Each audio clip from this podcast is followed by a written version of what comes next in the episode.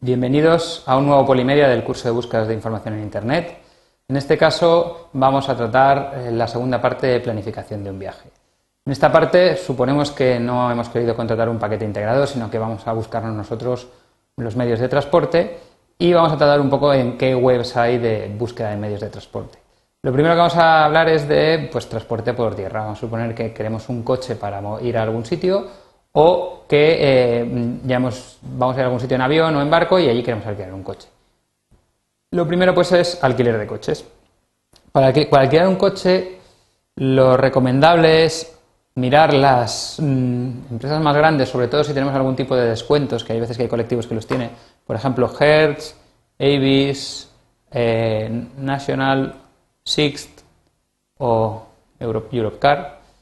O una pequeña, por ejemplo, española que he puesto, por ejemplo, es eh. Y yo suelo utilizar un agregador, hay varios, yo utilizo este, que se llama Alquiler de Coches Argus, en el cual te ponen las ofertas de un montón de empresas y normalmente suele ser más barato que cualquier otra opción. Siempre busco en alguna de las anteriores, además, para asegurarme de que, de que pues, no tienen en ese momento una oferta puntual en ese destino o lo que sea, y simplemente pues introduciendo aquí el punto de recogida, el día y tal. Lo bueno que tiene, por ejemplo, este agregador es que te lo da siempre con eh, seguro todo riesgo con franquicia, con lo cual no es solo seguro de terceros y bueno, que no suele tener una franquicia y no suele cubrir, por ejemplo, los pinchazos de las ruedas o los cristales, pero ya vas mucho más tranquilo en el caso de que le pueda pasar algo al coche. Luego, otro medio de transporte que vamos a hablar es de billetes de avión. Billetes de avión se puede ir a, webs genéricas mm, de billetes de avión, como por ejemplo Opodo o, Obolo, que son opodo.es y obolo.es, pues muy fáciles de utilizar, donde se pone origen, destino, por ejemplo, Valencia, eh, a Palma de Mallorca, PMI creo que es el destino, el código, pues si queremos salir el lunes 6 de diciembre y queremos volver el día 12, podemos decir que incluya o no las low cost. También si queremos solo viajes sin escala, tenemos la posibilidad de un superbuscador con flexibilidad en fechas para que nos dé la más barata y si queremos ida y vuelta. Y ya nos pregunta si somos residentes, no somos residentes y ya nos busca. Conviene buscar en un par, por ejemplo, código vuelo, he dicho yo, porque hay veces que suelen tener algún tipo de descuento eh, sobre eh, las, tasas que cobran por tramitación y tal, y a veces pues, puede salir más barato una que otra. Pues bien, aquí nos, el 6 de diciembre, volviendo el 12, pues nos ha encontrado aquí uno de 47 euros yendo con compañía low cost. Eh, si, queremos ver compañías low cost, tenemos una web que se llama Which Budget, aquí lo tenéis escrito, voy a hacerlo más grande para que se vea bien. Ahí está whichbudget.com barra es para que salga en español. Y esta web lo que nos permite es saber qué compañías de low cost vuelan de un aeropuerto a otro. Por ejemplo, si quisiéramos irnos a Alemania, podríamos decir que queremos ir desde España, aquí, España. Nos lleva aquí, abajo, aquí están los aeropuertos de España. Y queremos ir desde Valencia, y aquí nos dice a qué país queremos ir. Por ejemplo, a Alemania. Pues desde Valencia salen a Air Berlin a todas estas ciudades alemanas, Spanair, que la considera low cost, a estas ciudades alemanas, y Ryanair a esta ciudad alemana. Bien, pues ya sabemos que, y Ryanair aquí también, que no tiene el logo, pues ya sabemos que mm, low cost vuelan ahí. O, por ejemplo, si quisiéramos saber qué compañías de low cost hay en, en Grecia, por ejemplo, podemos irnos a Grecia, entonces la misma navegación que antes, pero directamente, que están ordenadas alfabéticamente. Grecia, aquí tenemos eh, Grecia desde Atenas y tenemos a los siguientes países. La misma Grecia, para saber locos que hay dentro, pues Aegean Airlines, vemos que vuela a Santorini. Muy bien, pues ya sabemos una compañía que es low cost, ya podemos buscarla. También tenemos otra opción que es utilizar este, este web que se llama Skyscanner. Este web tiene una funcionalidad adicional que es, por ejemplo, de, eh, la siguiente. Yo me quiero ir de viaje la semana que viene y no me importa, no tengo un destino claramente, quiero salir desde Valencia, por ejemplo, y le digo aquí que quiero salir desde Valencia, en España, y que me quiero ir A ver, la semana que viene, eh, no, la otra, va. El día 22 quiero salir y quiero volver el día 28, pero y yo voy, yo solo y no le pongo ni país ni nada.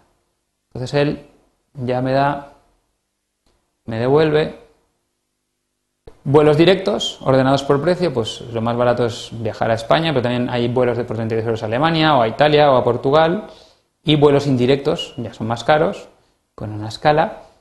Y eh, pues puedo ver aquí qué, me ofrece Alemania. Pues desde Valencia tengo a Frankfurt-Hahn, a Düsseldorf, a Colonia o a, Memmingen este. También puedo hacer lo mismo, pero ya eh, cerrando mi destino. O sea, no tendría por qué. Puedo poner aquí que quiero ir desde Valencia o que puedo salir desde el país completo y me da las opciones que hay en esas fechas. Entonces, es un buscador muy flexible para cuando tenemos, no tenemos el destino cerrado y queremos ver qué, nos ofrece. Bueno, después de esto. Ah, también mm, quería comentaros que es conveniente buscar directamente en las dos compañías locos más fuertes, que son EasyJet y Ryanair, que son easyjet.es y Ryanair.es, te llevan estas páginas, porque hay veces pues, que los agregadores o lo que sea pues, no tienen mm, todas las ofertas. Entonces, conviene, ya que estamos buscando, mm, poner la búsqueda a ver si tienen vuelos a la ciudad que queramos ir para tener seguro que no hay nada más barato. Y ahora ya pasamos a lo siguiente, que es elegir hoteles. Para elegir hoteles hay una herramienta basada en el conocimiento social que se llama TripAdvisor. ¿vale? TripAdvisor es esta herramienta, vamos a ir al principio. TripAdvisor.es es TripAdvisor.es, aquí está, muy bien. Bien, pues supongamos que esto se basa en comentarios de otras personas que han ido a los hoteles y las han puntuado y han hecho comentarios. Entonces, si queremos elegir un hotel en una ciudad, nos va a venir muy bien ver los comentarios de otras personas sobre esos hoteles y ver cómo están ordenados por mm, mm, la puntuación de los usuarios. Por ejemplo, supongamos que queremos irnos a, Mersouga, que es un, oasis que hay en Marruecos, con dunas y tal. Tenemos aquí Mersouga, Marruecos, y que queremos salir, vamos a salir el 6 de diciembre y vamos a volver el 12. Le damos aquí a encontrar hoteles y nos los da aquí, podemos ordenarlos por precio, por lo que queramos, pero aquí nos están ordenados por, podemos ordenar por popularidad o por precio, podemos decir una franja de precios en los que queremos.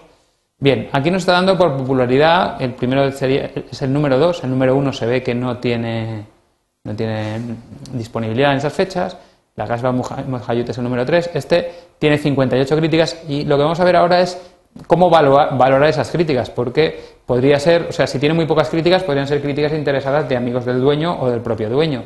Hay veces que en países como este, pues yo me he encontrado eh, comentarios supuestamente de un español en, mal redactados porque había sido el dueño o algún amigo de allí el que había metido el comentario. Pero bueno, normalmente si el hotel tiene muchos comentarios, ya podemos suponer que estadísticamente este dato es relativamente bueno. Luego siempre va a haber algún comentario muy bueno y algún comentario muy malo, pues de gente que está muy contado, de gente que ha tenido mala suerte un día concreto o que pues tiene ciertas manías.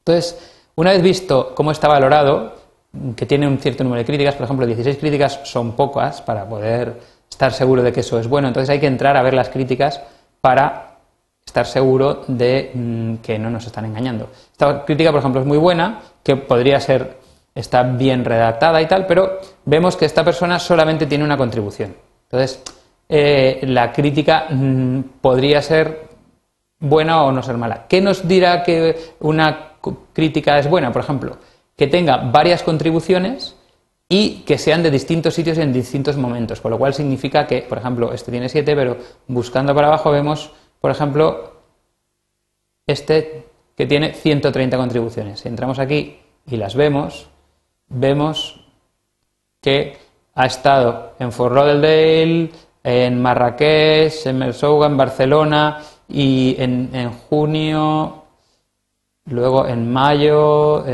o sea, este es solo un viaje, pero podría tener varios viajes. Entonces, este ya es una crítica bastante fiable.